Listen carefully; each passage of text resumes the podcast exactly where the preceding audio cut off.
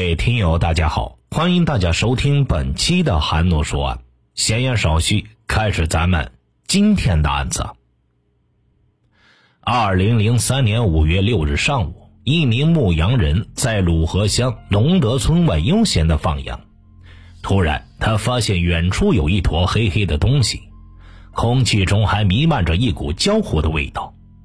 牧羊人壮着胆子凑近一看，立刻吓得魂飞魄散，撒腿就往村子里边跑。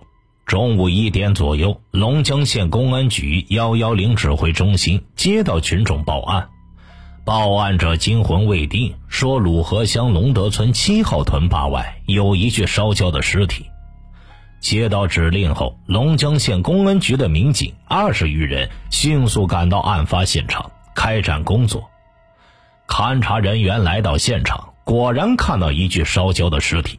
经法医辨认，死者为男性，尸体头朝西，脚朝东，呈俯卧状。法医简单观察后，发现死者的颅骨已经塌陷，这表明他生前被钝器打击头部，导致颅脑损伤死亡。死之后还被焚烧了。然而，警方发现，虽然尸体的表面已经高度碳化，但四肢都已经消失不见了，颈肾躯干孤零零地躺在地上。很明显，尸体发现地只是抛尸现场。法医将尸体运回去解剖检验，发现死者的死亡时间应该在几个月前，在焚烧后，表面都已经被破坏。法医从尸体嘴中发现他有七颗假牙，而且法医发现受害者有明显的鸡胸，而且头比较小。案件发生后，龙江县公安局迅速成立了五零六专案组。专案组通过先期工作进行案情分析，案件性质是一起有准备、有预谋的杀人焚尸案件。由于尸体焚烧非常严重。经过法医仔细研判，作案时间应为二零零三年一月至三月中的某一天。从现场痕迹来看，嫌疑人应该有交通工具，作案人数应为两人或两人以上，否则难以实施运尸和焚尸的工作。作案工具应为某种钝器。从尸体被焚烧分析，认为被害人很可能居住在附近村屯。嫌疑人为躲避公安机关侦查而将尸体焚烧，或者嫌疑人与被害人有深仇大恨。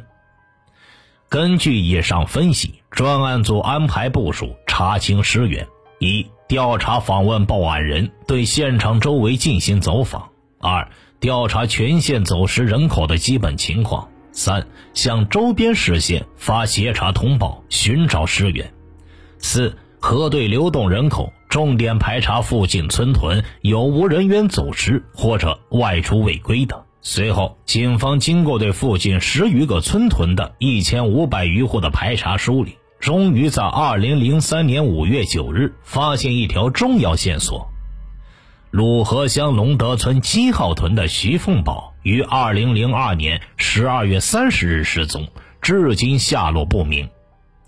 经对徐的妻子张凤霞了解，张提供徐凤宝确实镶有假牙，是徐的朋友李世一给镶的，但镶了几颗，镶的位置均不清楚。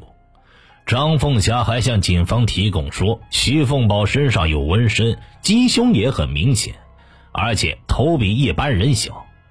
然而，法医组织了张凤霞及其亲属、朋友、邻居对尸体进行辨认。均无法确定死者就是席凤宝，但警方根据以往的办案经验，认为牙医镶嵌的假牙都有自己的特点，可以用来区分。于是，寻找到牙医李世一成了目前认定尸源的重要线索。二零零三年五月十日，十余名侦查员在龙江县各牙科诊所寻找叫李世一的牙医。经过走访李世一的同行，发现他已经不在龙江行医了，而是搬到了齐齐哈尔市。龙江县公安局刑警大队立刻派出多名侦查员，迅速赶往齐市，对齐市百余家牙科医院、诊所逐一摸排。几经周折，终于在十日下午六点左右，在齐市六五幺六五部队诊所将徐凤宝镶牙的李世一大夫找到了。但由于时间久远，李大夫也无法从表面断定此牙就是自己制作的，要通过打碎假牙观察里面的钢制桥体才能够辨认。侦查员经过请示指挥部后，同意李世一医生的做法。将牙打碎后，李世一一审当即辨认出此牙就是自己制作的，由此断定死者很有可能就是徐凤宝。徐凤宝，男，时年四十一岁，汉族，家住鲁河乡龙德村号屯。这样一来呀，警方的侦查范围一下便缩小了。然而，由于被害人徐凤宝失踪五个多月后，尸体才被发现，且已被焚尸，侦破工作再度陷入僵局。专案组成员又围绕死者生前的接触关系开展工作，对龙德村六号、七号、九号几个村屯进行大量的调查走访，走访群众三千余人，获得可疑线索十余条。令警方兴奋的是，线索均集中在徐凤宝生前有不正当男女关系的王海红身上。这个王海红啊，原本是被害人徐凤宝的内地的媳妇儿。经过警方走访调查，发现王海红作风轻浮，私生活糜烂，和多人有不正当的男女关系。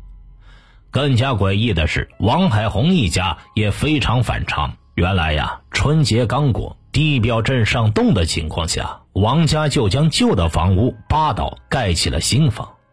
而盖新房所用的钱款，明显与王家收入情况不符合。这样看来，王海红家极有可能就是案发的第一现场。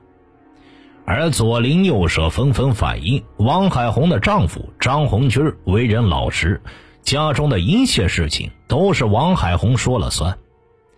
警方对王海红的接触关系秘密展开调查，发现龙德村的副书记王立波与王海红也有不正当男女关系。种种迹象表明，王立波、王海红有重大作案嫌疑。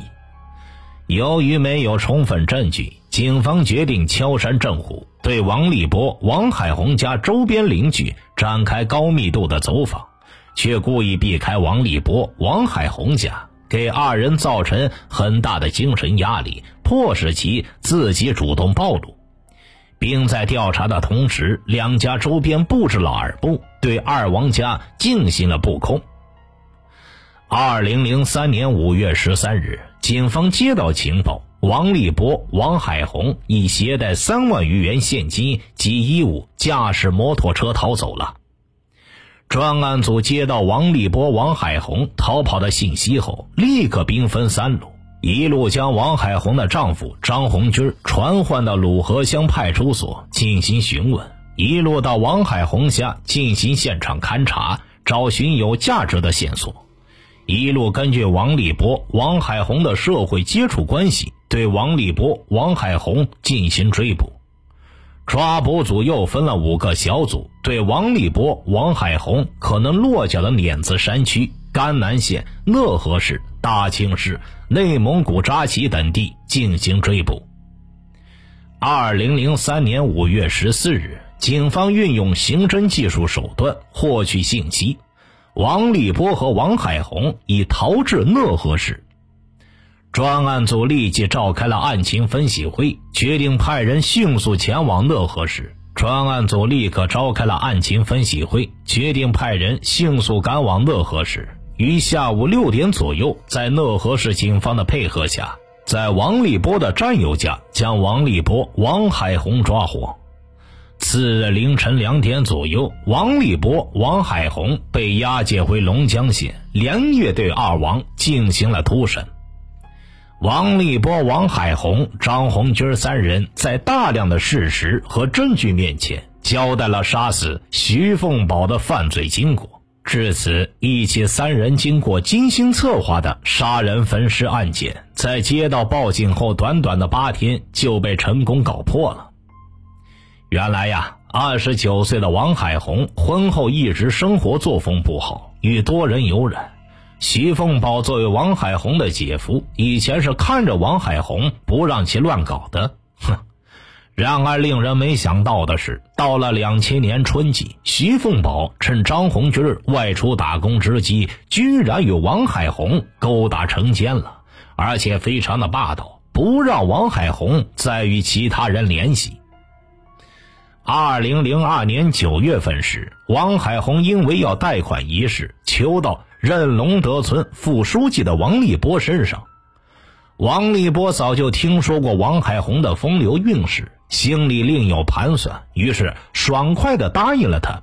当晚，王海红到村里取钱时，就同王立波自然而然地发生了关系。俗话说呀。没有不透风的墙。王海红与王立波的关系很快在村里边传开了。徐凤宝得知此事后，多次找到王立波、王海红，让他们中断联系。但此时的王海红已经在王立波处多次得到好处，自然不愿意与王立波分开。徐凤宝就威胁王立波。你他妈的再不跟王海红分开，我就告你去，让你当不了这书记。王立波是公职人员，自然怕别人知道自己的丑事，一不做二不休，他有了一个邪恶的决定。二零零二年十一月份，王立波与王海红在村里幽会时，两人商定。趁徐凤宝、王海红二人到齐市送礼坐晚车回来时，杀死徐凤宝。地点就选择在龙德村傍房处，由王海红提出与徐凤宝发生关系，王立波、张红军事先埋伏在其，趁其不备将其打死。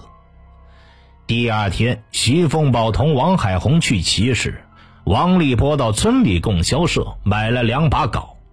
并约好了张红军晚上八点左右埋伏在棒房附近，但当晚由于张红军怕事情败露，没有实施。王立波在棒房附近没有将徐凤宝杀死，很不甘心，又于当晚潜伏在王海红家的厨房内等徐凤宝到来。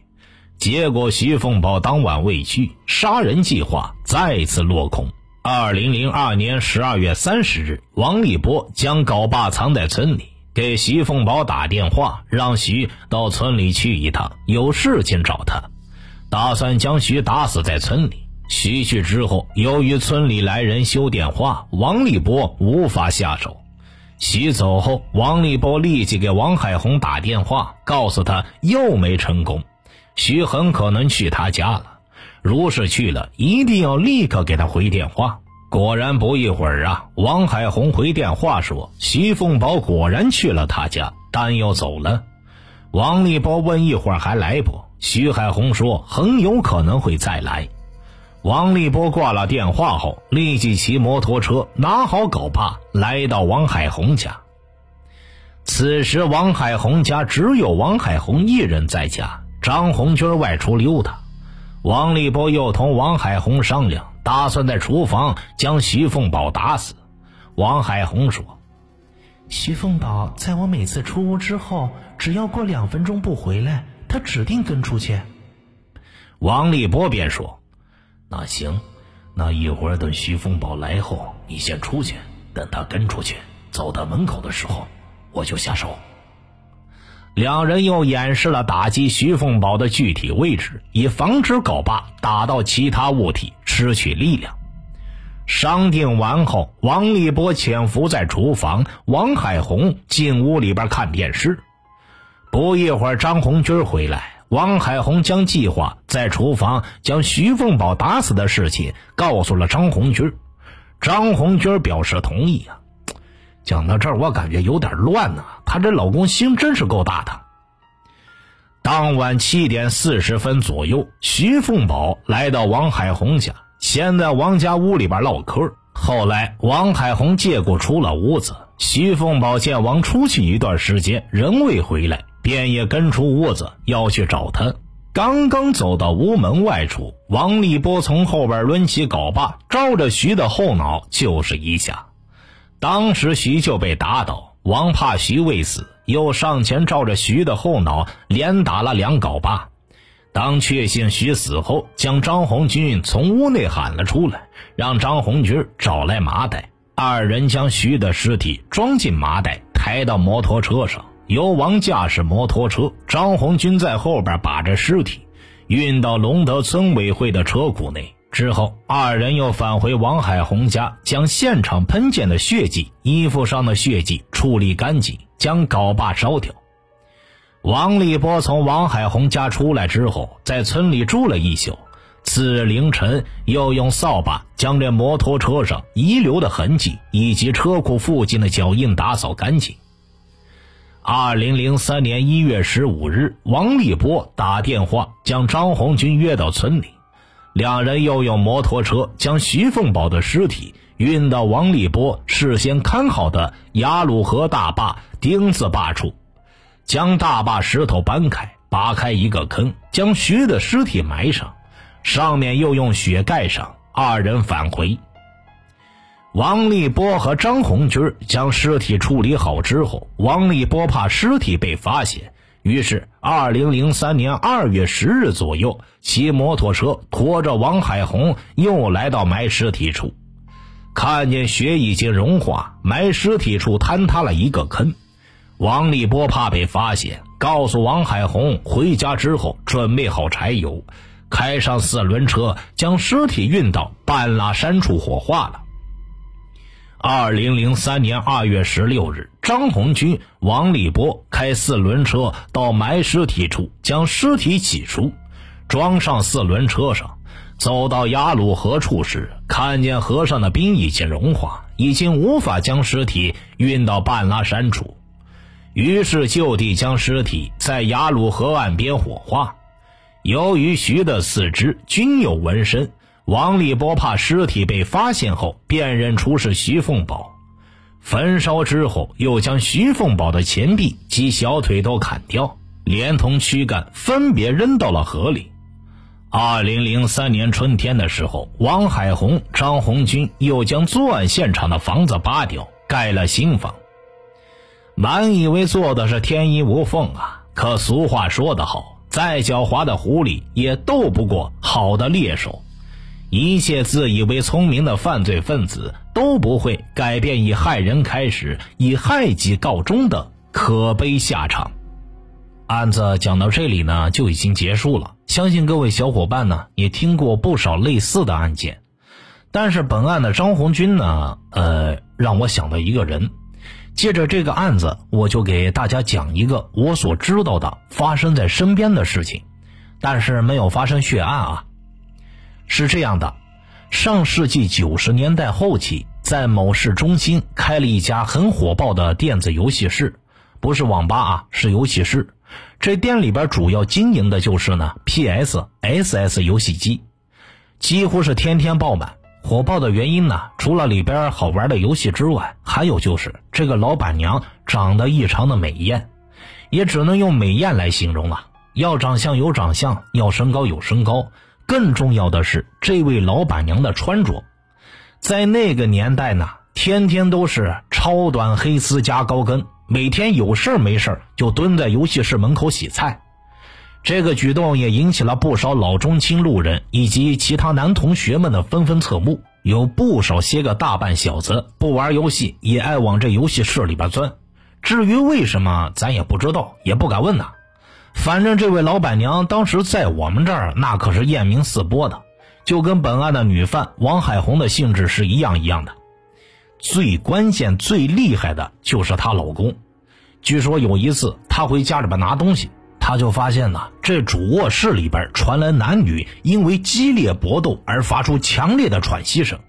呃，据我推断，肯定是搏斗啊。这一听呢，就知道平时两人没少操练。